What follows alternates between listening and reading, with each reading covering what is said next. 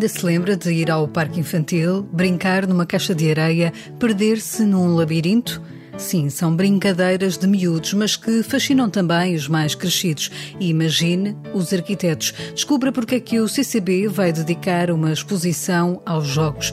Neste mês em que prepara o regresso às aulas dos seus mais novos, saiba o que o Centro Cultural de Belém preparou. No cartaz tem música para todos os gostos, teatro, exposições e um encontro com o escritor Gonçalo M. Tavares, para que depois não diga que não sabia, tome nota das sugestões.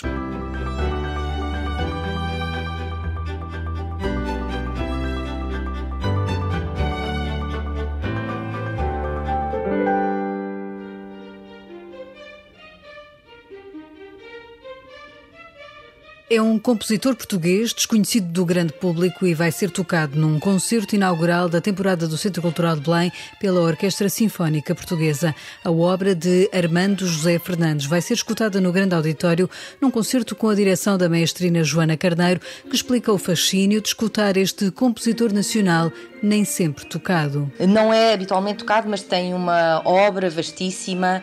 Escreveu obras como O Terremoto de Lisboa, uma obra do princípio dos anos 60. Escreveu muita música concertante, não só para piano, mas também para violino. Escreveu bastante música de câmara e, portanto, é um compositor com uma obra muito bonita e, claro, e também escreveu muita música para piano.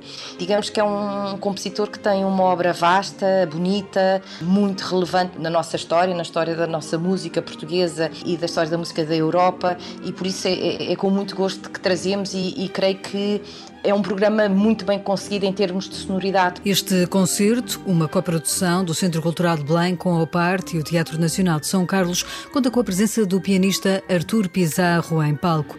Para a maestrina Joana Carneiro, voltar a trabalhar com este artista recorda o primeiro concerto em que dirigiu a Orquestra Sinfónica e responde ao desafio que Pizarro lhe lançou de tocar a obra de Armando José Fernandes. É um concerto que marca o regresso do Artur Pizarro à Orquestra Sinfónica Portuguesa. Eu já colaborei com o Artur Pizarro algumas vezes. O meu primeiro concerto uh, como maestrina principal desta orquestra, aliás, foi com o Artur uh, ao piano há já quase sete anos e depois disso já colaborámos diversas vezes. E foi uma proposta do próprio Arthur hum, recuperar esta peça do Armando José Fernandes, o concerto para piano e orquestra de cordas, neste caso na versão para orquestra de cordas. Além do concerto para piano de Armando José Fernandes, neste espetáculo será também interpretada uma peça sinfónica, o concerto para orquestra de Bela Bartok, num arranjo pensado para o tempo de pandemia, com restrições de músicos em palco, explica Joana Carneiro. A versão que nós vamos fazer do concerto para a Orquestra de Bela Bartok é uma versão também para uma orquestra reduzida. Foi um arranjo feito por um compositor austríaco, um arranjador austríaco chamado Roland Freisitzer. Digamos que hum, esta instrumentação, a instrumentação que faz parte deste concerto, tem muito a ver com o tempo que nós vivemos e com o número máximo e distanciamento que nós eh, temos que cumprir para que toda a segurança seja assegurada dos nossos músicos e, e de todo o concerto. A obra de Bela Bartók irá assim dialogar com a música do português Armando José Fernandes. É um programa muito bem conseguido em termos de sonoridade. Depois, quando passamos para a música de Bartók, que foi um compositor que também viveu durante o século XX e que teve muita influência de muita música, inclusivamente, tal como Armando José Fernandes, da música do seu país. E sentimos essa influência neste concerto para orquestra. Não é um concerto como o concerto para piano. Ah, aliás, quando ah, ouvimos falar em concerto, denota um solista. E neste caso, o compositor Bela Bartók não escreveu esta peça para um solista destacado da orquestra que colabora com a, orquestra, tal como acontece no concerto para piano de Armando José Fernandes. Ele quis chamar esta obra de concerto para orquestra porque os solistas são os próprios músicos da orquestra. É talvez uma das obras mais famosas de, do compositor uh, Bela Bartók Bartók e também se nota nela, enfim, a maturidade da sua escrita, enfim, uma das suas últimas peças, o compositor morreu em 1944 e esta peça data de 1943, numa altura em que já também tinha uma grande influência da sua presença e da sua vida nos Estados Unidos da América. Portanto, é, é um programa variado, com influências variadas, mas a junção destes compositores parece muito bem conseguida. Já ficou curioso com estas explicações da maestrina Joana Carneiro? Basta procurar o bilhete. O concerto é domingo, dia 12 de setembro, às 5 da tarde, no grande auditório do CCB. A seguir, descubra o que dizia o arquiteto Eduardo Sotomora quando era ainda uma jovem promessa.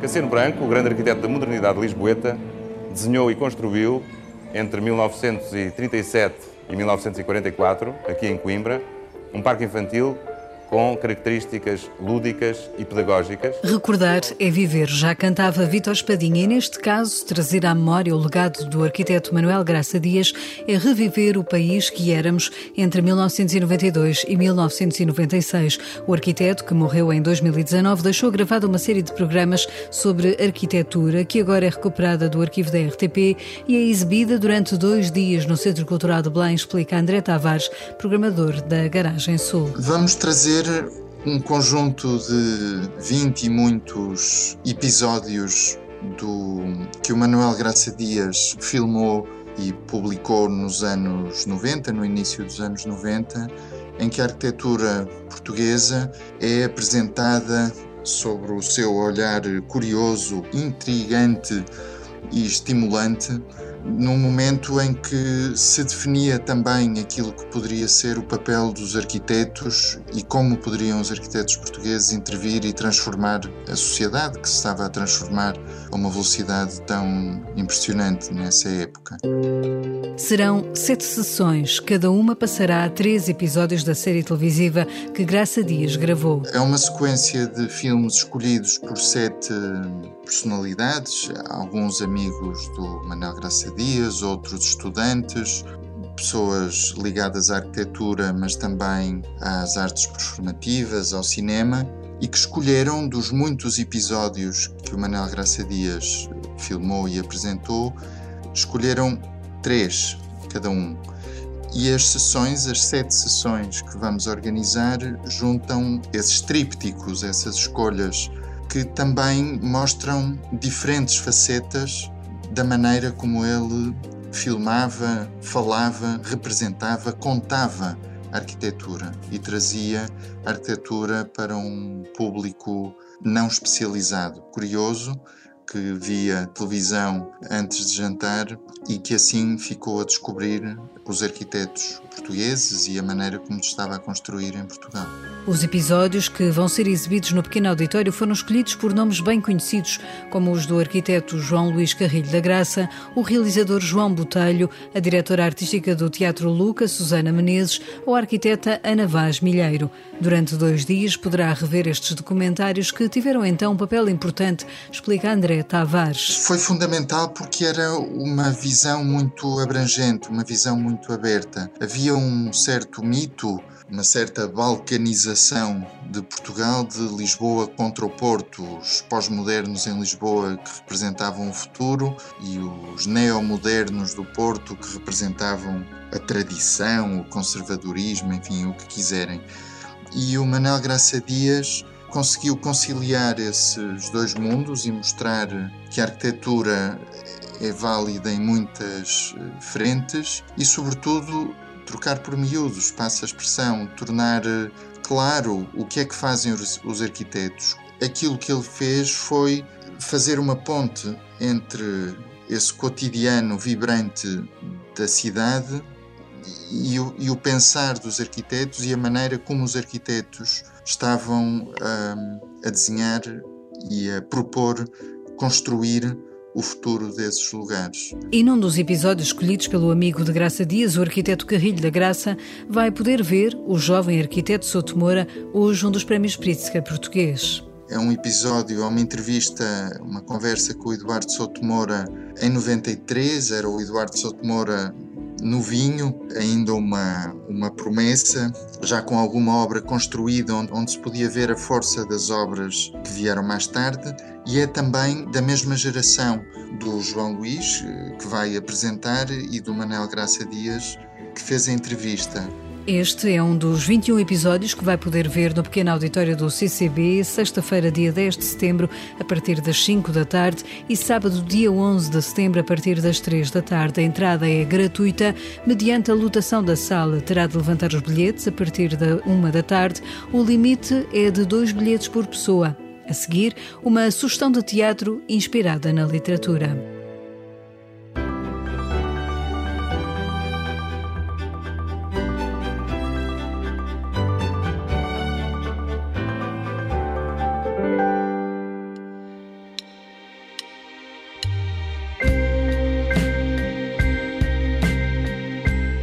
É uma das jovens promessas do teatro português. O ator Mário Coelho, que venceu recentemente a segunda edição do Prémio Revelação AGAs Teatro Nacional Dona Maria II, tinha prometido usar o valor do prémio para uma peça de teatro. E essa peça chega agora ao palco do Centro Cultural de Belém. Lisbon Sisters é uma peça inspirada no romance Virgens Suicidas, de Jeffrey Eugenides, adaptado ao cinema nos anos 90 por Sofia Coppola, e que conta a história de um grupo de irmãs que vivem fechadas num quarto. Mário Coelho alterou a perspectiva com que esta história é contada e, apesar dos confinamentos que vivemos, nada tem a ver com a pandemia. Curiosamente, isto foi preparado antes ainda da pandemia e, claro, que ganhou toda uma outra proporção quando continuámos a desenvolver o projeto no, durante o primeiro e o segundo confinamento. O que eu sentia ao ler o, o, livro é que, embora fosse a história das irmãs, era, era sempre contado meramente a partir da perspectiva de, de terceiros. Todo o livro é narrado não pelas irmãs, mas pelos vizinhos, que são os rapazes adolescentes, e toda a maneira, todo o olhar deles não deixa de estar num, num prisma meramente masculino, numa certa perspectiva quase de um certo lado místico, de desejo, de mistério, e a mim interessava-me exatamente pegar no, no ponto que no livro não nos é apresentado, que é quando as irmãs ficam trancadas em casa, nós não sabemos o que é que se passa nesse período, e situar todo o espetáculo no quarto das irmãs durante esse ano e meio no qual estão fechadas confinadas e atribuir-lhes a elas o discurso do espetáculo, ou seja, em vez de ser partido uma perspectiva de terceiros para com as irmãs, serem elas próprias a contar a sua história. Lisbon Sisters é uma peça passada na década de 70 e início de 80 e onde são abordados temas intemporais, diz o encenador Mário Coelho. Ideias como liberdade, o sonho como às vezes o único refúgio, o amor que eu acho que permeia tudo e permeia todo o espetáculo, é o facto de serem quatro irmãs, eh, cinco inicialmente, mas depois quatro irmãs que passam por esta experiência juntas e a única coisa que têm para se agarrar são umas às outras. E acho que isso é uma coisa que, independentemente da época em que se passa ou do, do local, é, acho que isso está em, em, em, comunhão com qualquer um de nós. Em palco estão seis atrizes que, com Mário Coelho, são coautoras do texto The Lisbon Sisters, que poderá ver no Centro Cultural de Belém de 23 a 26 de setembro. Na agenda deste mês há mais para ver e ouvir no CCB. Ora, ouça mais algumas sugestões que lhe deixamos.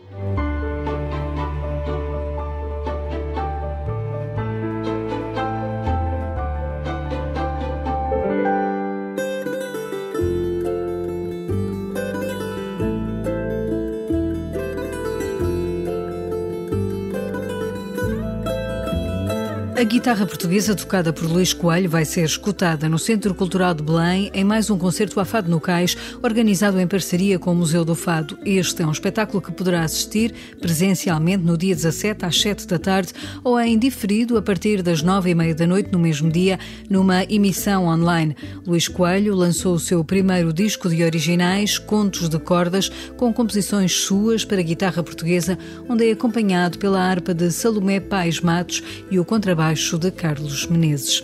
Antes, ainda tem mais uma edição da Bienal Boca, de 9 a 12 de setembro. Andreia Santana apresenta Overlapses, Riddles e Spells, um projeto híbrido que mistura dança, performance e instalação. Andreia Santana junta obras de vidro e ferro a duas projeções de vídeo, onde a voz é do poeta e artista visual António Pop, com sonorização do músico João Polido e com a presença da performer Vânia do Hotel Vaz. Tudo para ver na Black Box do CCB. No dia 12, o Centro Cultural de Belém recebe o escritor que tem vindo a construir um imenso dicionário de artistas. Gonçalo M. Tavares vai participar num debate no mês em que acontecerá a última publicação desse dicionário que tem vindo a escrever desde outubro do ano passado. Ainda no mês de setembro, e se bem se lembra, falámos no início deste programa de brincadeiras de crianças. Ora, elas vão estar em destaque na nova exposição da Garagem Sul. A exposição Arquitetura e o Jogo, que abre ao público a 28 de setembro, é uma mostra que tenta aproximar duas personagens, o arquiteto e a criança. O poder da imaginação fértil está no centro da exposição, onde os lugares de recreio da infância e os dos arquitetos, artistas e designers se encontram para que depois não diga que não sabia. Aqui fica um apanhado do cartaz de setembro do Centro Cultural de Belém.